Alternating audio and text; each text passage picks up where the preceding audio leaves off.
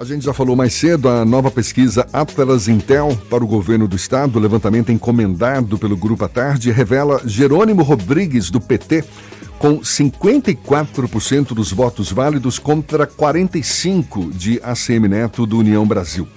Considerados os votos totais, Jerônimo obteve 53%, Neto 44%, enquanto votos brancos e nulos somaram 1,2%. Eleitores que não souberam responder representam 1%, 1,3%. Sobre o cenário político para as eleições de domingo na Bahia, a gente conversa agora com o cientista político Marlos Batista, nosso convidado aqui no Issa Bahia. Um prazer tê-lo aqui conosco. Muito obrigado por aceitar nosso convite. Bom dia, Marlos. Bom dia, eu que agradeço pelo convite. Como é que você avalia eh, essa reta final? Essa pesquisa praticamente não trouxe novidade nenhuma.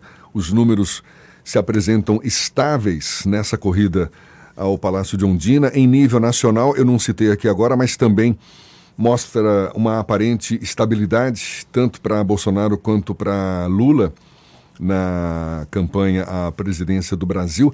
O que, que poderia mudar esse cenário na sua avaliação, Marlos? Dentro da normalidade, nada.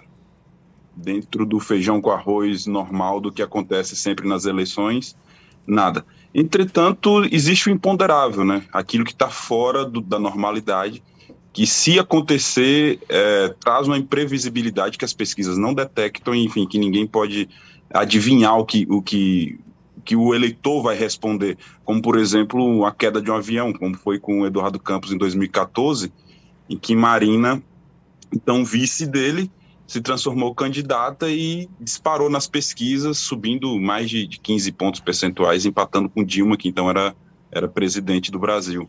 Ou mesmo a facada de Bolsonaro, que até então ele mostrava perdendo para todo mundo no segundo turno, apesar dele já liderar as pesquisas, né? E depois da facada, ele começou a ganhar de todo mundo no segundo turno. Então, teria que ser algo desse nível de imponderação, enfim, algo que não está dentro do radar, que ninguém prevê que possa acontecer para poder alterar esses resultados. Quando a gente considera algo fora da normalidade, algum fato político também poderia ser incluído nesse, nesse contexto? Alguma, algum episódio novo que, que fosse capaz de mudar a, a, a, a ideia que o eleitor já tem agora, nesse momento, na cabeça? Exatamente, mas depende também desse fato. Vamos dar um exemplo. É, Lula passou durante anos sendo martelado na sua imagem política a pecha de, de um governo corrupto, etc. Então, se surgisse, por exemplo, alguma denúncia bombástica de envolvimento de Lula com corrupção, é, não teria esse efeito. Por quê? Porque ele já está vindo sendo martelado há muito tempo e ainda assim o eleitor está votando nele e provavelmente, como diz as pesquisas, vão elegê-lo. Então não seria uma denúncia dessa natureza, que ele já está com a casca bem grossa, é, que iria atingi-lo a ponto de virar o resultado. Agora, outras denúncias de natureza política, talvez, mas teria que ser algo de um nível muito bombástico. É, por exemplo, se fosse a frente de Bolsonaro pequena é, nas eleições, frente a Lula agora, e o que André Janones vem dizendo que vai soltar sobre o que está com o celular de, de, de Gustavo Bebiano. Bebiano. Exatamente. Para quem não lembra, Bebiano era, era, era o braço direito de Bolsonaro e foi ministro dele também. E já veio a falecer por infarto. Se realmente for um negócio bombástico, apoteótico, como o próprio Janones diz, e fosse o contrário, Bolsonaro liderando por uma margem pequena, é, se for realmente apoteótico, aí tem um poder de, de, de, de, reverter uma eleição desse, desse nível. Mas dentro da normalidade vai acontecer o, o, que as pesquisas estão indicando mesmo. Bom, eu, Marlos, bom dia, Ernesto aqui. Eu ia te perguntar exatamente sobre esse. O que é que pode vir de imponderável e, e assim, a gente pode colocar na ponta do imponderável o que pode sair da cabeça ou, ou da boca do próprio presidente Bolsonaro. Exemplo, o episódio com as adolescentes venezuelanas ou que pode sair dos dedos dos seus armados apoiadores, como Roberto Jefferson, que produziu também um fato de repercussão amplamente negativa. Né? No caso do Jefferson, tanto a boca quanto o dedo, uma combinação desastrosa em pessoa. E agora esse, esse suspense criado aí pelo André Janones em torno da caixa de Pandora, é uma verdadeira caixa de Pandora esse tão aguardado, desde que o Bebiano morreu, que se especula o que, é que tem dentro desse celular do é. Bebiano, ficou sumido um tempo e tal. Mas considerando essa natureza do imponderável, ele pode se refletir talvez um distanciamento ainda maior do, em do Lula em relação ao Bolsonaro, e, esses fatos teriam é, essa capacidade de repercutir, tirando esse aperto que a gente está imaginando que vai ser voto a voto, cabeça contra cabeça nessa reta final? Poder pode. Eu acho que o efeito disso é reduzido. Por exemplo, é, Trump disse uma, uma, certa feita, ele ainda era presidente, que ele poderia dar um tiro em alguém na avenida dos Estados Unidos que ainda assim não perderia nenhum voto. É uma triste realidade. Claro que pode, eventualmente perderia um voto ou outro, mas não, não afetaria de fato é, o eleitorado dele. E acho que Bolsonaro está no mesmo nível. Ele conseguiu cristalizar o eleitor dele a, a tal ponto que ele poderia dar um tiro em alguém que iria dar uma justificativa de legítima defesa e ficar por isso mesmo. Entretanto, esses acontecimentos, por exemplo, com as venezuelanas do, do Pintou Clima e agora esse evento do Roberto Jefferson, é, eu acredito que o, o, efeito principal é de limitar o crescimento dele, porque assim, ó, convenhamos, quem não está votando em Bolsonaro e nem Lula é o eleitor mais de centro, que está ali, que não está tão envolvido com política e está às vezes na dúvida, às vezes não queria votar em Bolsonaro nem Lula, mas menos ainda em Lula, poderia estar tá inclinado a votar em Bolsonaro é uma pessoa mais ponderada, que não está respirando política, então ela vê uns acontecimentos desses e ela fala, poxa, eu não vou votar nesse cara. É, vai votar em Lula? Talvez não, mas enfim, o que eu acredito que, esse, que essas conversas, essas falas e essas ações impensadas ou mal calculadas, elas na realidade impedem o crescimento de Bolsonaro. Eu não acredito que vá é, tirar voto dele. Pode ser que aumente a distância? Pode, mas eu acredito que o resultado final vai ser o que o que As já está apontado. estão mostrando, Datafolha, etc. Eu acredito que vai ser 52 alguma coisa, 47 alguma coisa. E localmente, Marlos, o que, que você acha que aqui é mais difícil acontecer algum, um, algum fato imponderável, alguma coisa, alguma bomba assim, porque felizmente, pelo menos, por outro lado, a gente tem uma uma situação de mais normalidade na disputa política, embora com a contaminação também desse processo nacional. É, tem essa coisa do tanto faz, enfim, mas você vê alguma possibilidade de algum freio de arrumação, de alguma reversão? Considerando que aqui a distância já é razoável, né? Entre os candidatos. Isso. É, dependendo da pesquisa, a distância é razoável. É, na Bahia, eu acho que isso ainda é mais difícil, porque nós temos aqui um, um, uma arrumação de Estado que é quase feudal.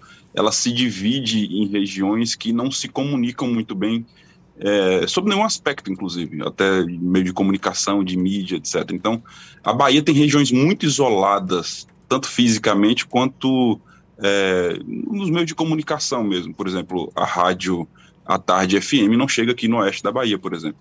Então, uma bomba desse nível, ela te, era, era, seria é, muito limitada até para atingir a Bahia toda. É, que inclusive é um dos motivos das pesquisas errarem na Bahia, é, de ter essa dificuldade quando tem um candidato novo desconhecido, porque é, é muito, são muito isoladas as regiões da Bahia, é praticamente um país isso aqui.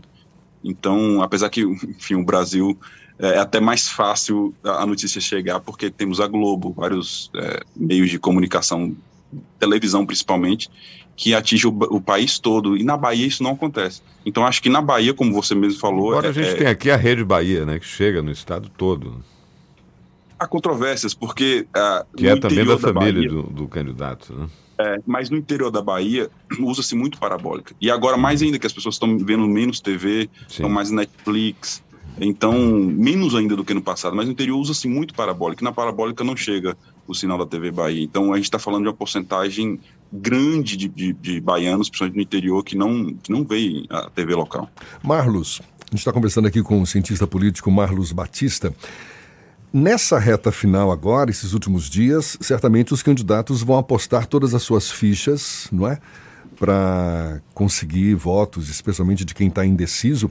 E no meio dessas fichas, certamente também muita fake news. A gente tem visto aí uma enxurrada de fake news, tanto nas campanhas eh, nacionais quanto campanhas mais locais, mais estaduais, principalmente nas campanhas nacionais. Como é que você avalia o impacto dessas fake news nessa reta final? porque ainda tem aquele eleitor que não consegue é, é, discernir, né? não consegue é, distinguir uma informação verídica de uma informação falsa que tem segundas intenções e muitas vezes até contribui para multiplicar essa informação, compartilhando aí pelas redes sociais. Enfim, é um esforço é, muito nefasto, não é? Para para não citar outra palavra aqui, mas é, é, é, é, um esforço muito muito negativo esse de, de, de bombardear as pessoas com fake news na, na, na esperança de que com isso consiga ter mais votos. Como é que você avalia o impacto, a força das fake news agora nessa reta final? Bom, você já praticamente respondeu, Ernesto, mas assim, a minha opinião é que essas eleições agora de 2022, o eleitor está um pouco mais vacinado das fake news. Porque a verdade, fake news, apesar de ser um nome novo, ele sempre existiu na política. É, enfim, quem, tem, quem lida na política há alguns anos, eu, por exemplo, eu nasci na política, meu pai foi prefeito de duas cidades, então eu cresci vendo as fake news tentando alterar resultado de eleição, às vezes com sucesso, é, mas nem sempre. Então, eu acredito que em 2018 teve um papel muito importante e o próprio TSE, na, a, já após as eleições, considerou que atuou, atuou mal no combate a essas fake news e que isso não iria acontecer agora nas eleições de 2022. E talvez por isso eles estejam, às vezes, pesando um pouco a mão é, na tentativa de combater essas fake news, de combater tudo. É, se eles estão certo ou errado, eu não quero entrar no mérito porque não é minha especialidade. Mas é, talvez seja melhor pecar por excesso do que pela falta, porque a fake news, enfim, a mentira, porque a fake news na realidade é uma semi-mentira, né?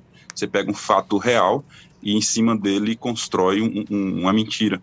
Então, eu acredito que o efeito dela está menor por dois motivos. O que eu já falei, primeiro, que o eleitor já está um pouco mais vacinado, e segundo, porque segmentou muito as redes sociais, principalmente, já era segmentada, mas agora está mais ainda em bolhas. Então, é, o que chega do determinado eleitor de Lula e o eleitor de Bolsonaro são coisas distintas. Obviamente, algumas fake news conseguem furar essas bolhas, mas é pouco, porque daí quando chega no eleitor de Lula ou aquele que está às vezes inclinado a votar em Lula, ele já olha com desconfiança, fala: isso aqui pode ser fake news. Aí ele já pergunta para um amigo que de repente está um pouco mais informado, é, quando não pesquisa no Google. Então, eu acredito que o efeito hoje está bem reduzido. A gente, com base nessas pesquisas mais recentes, esses números mais recentes, a gente vê essa aparente estabilidade. O que vai definir a eleição, você acha que são os indecisos? Na realidade, não. Acho que já está definida, porque os indecisos, as pesquisas mostram que são muito pouco, é, muito, muito pouca gente, enfim, 1%, 2%. Então, acho que não, não, não altera mais o resultado. É, na realidade, quem definiu as eleições foram os eleitores que não queriam nem Lula nem Bolsonaro, é, que era basicamente os eleitores Simone Tebet e Ciro, dá 7%, e o restante, somando todo mundo ali, dá quase 8,5% dos que votaram no primeiro turno. É, e esse pessoal, naturalmente, iria pulverizar entre Lula e Bolsonaro e ninguém, né? Enfim, nem comparecer para votar. É, que eu até falo para alguns amigos meus, até fiz vídeo, enfim, no meu, no meu TikTok, Instagram, que se fosse, ao invés de Ciro e Simone Tebet, Moro é, candidato a presidente tendo 7%, a gente poderia apostar na vitória, na vitória de Bolsonaro de virada, porque esse 7%, quase em sua totalidade, iria migrar para Bolsonaro e não para Lula. Mas não é o caso, então fica é, pulverizado, enfim, cada um vai votar um pouco em cada e acaba que o resultado é, se mantém muito parecido com o primeiro turno, que eu considero é, que já foi uma antecipação do segundo turno no primeiro turno. Eu vi uma jornalista dizendo que foram dois, dois, segundo turnos, dois segundos turnos que vamos ter agora nessa eleição, e eu acredito que essa é a definição correta. Ô Marlos, você acredita que o Lula já está dizendo que mesmo que eleito ele não vai disputar um, uma reeleição? O Bolsonaro, se reeleito, já está em segundo mandato, em tese, ele não disputaria um terceiro, mas Quem faz avaliações e projeções com base no comportamento padrão de lideranças de outros países que têm o, o, a mesma linha, que segue a mesma linha, que se organizam, inclusive, parece que há agora uma internacional nazifascista que se organiza é, intercontinentalmente, né? Então, todos eles depois mudaram as regras no meio dos seus governos para permitir reeleições seguidas, é, Vitor Orbán e, e outros, né? É, mas, assim, mantendo a, as regras atuais, mesmo mantendo a reeleição, o Lula dizendo que não vai ser reeleito, vai ter, terminaria ser eleito o mandato com 80 anos, o Bolsonaro, se derrotado, vai estar também com a idade mais avançada, enfim. Dá para a gente imaginar a próxima eleição presidencial sem essa, essa divisão tão demarcada entre dois lados apenas e sem espaço para a terceira via ou outras possibilidades se apresentarem na cena política com viabilidade? Você acha que a gente tem chance de ver isso na próxima eleição? Olha, eu vou, eu vou falar para você o que eu acredito que vai acontecer. Primeiro, Bolsonaro não sendo eleito, eu acredito que o TSE e a, o STF vai é, deixá-lo inelegível. Primeiro, porque consideramos há, vários fatos que permite isso. É, como eu já vi alguns analistas falando, se o que um prefeito ou governador fizesse o que Bolsonaro fez agora nessa campanha de dando, de dando benefícios à torta e à direito, ele seria impugnado, não tomaria nem posse. Mas se tratando de um prefeito e com muito apelo, presidente, perdão, com muito apelo popular, ninguém tem coragem de fazer isso. Mas ele perdendo a eleição, acredito que vão deixá-lo inelegível. Não vão prendê-lo, como alguns falam. Até para não virar Marte. Mas deixá-lo inelegível o que já, já dá uma, por si só uma refrescada. Entretanto, o bolsonarismo ele veio para ficar. É, não digo que vai durar décadas, mas também não vai desaparecer na próxima eleição. Então, seja lá quem for a opção no lugar de Bolsonaro, vai ser algo mais ou menos igual a ele. O que nos leva a crer que talvez essa polarização permaneça. O que pode fazer essa polarização diminuir, que ela não vai deixar de existir, mas ser menos deletéria até para as nossas relações é, interpessoais, familiares, enfim, ter menos briga, eu acredito que, que o ideal é, seria realmente Lula não ser candidato à reeleição. Eu acredito que realmente ele está falando isso com sinceridade, porque ele vai estar tá com a idade avançada, ele já, ele já não deve estar tá com, com, toda aquela força física, mas sabe como é que é político? Eles fizeram, fazendo, fazendo um bom mandato, todo mundo apelando para ele continuar, e ele se sentindo ainda forte, lúcido, é, pode ser que ele, que ele não cumpra essa promessa. Embora ele não tenha dito que é imbrochável, né? O Lula é. não falou que é imbrochável. Ô Marlos, para gente, a gente encerrar e pegando carona nessa conversa, imaginando os próximos pleitos e ainda nesse cenário de divisão aqui no Brasil, o que, que será capaz de, de reverter, de transformar essa situação, esse cenário? A gente comentava isso mais cedo aqui no programa, a figura do Tancredo Neves, não é? O, um político que co conseguiu, na época em que foi escolhido como presidente, primeiro presidente civil do Brasil, né, depois do governo militar, um cara que conseguiu é, costurar uma aliança nacional. O que hoje está muito difícil. A gente não vê uma liderança política com esse com esse crédito, não é? Capaz de, de costurar essa aliança nacional. Qual é o cenário que a gente poderia vislumbrar num futuro próximo que permitisse essa, essa aliança?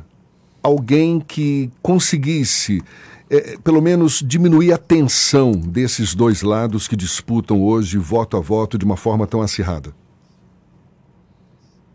Com sinceridade, é, enfim, a gente está falando de situações hipotéticas, né? Vamos supor que, por algum motivo de saúde, por exemplo, o Lula não consiga é, tocar o seu primeiro mandato na sua com completude.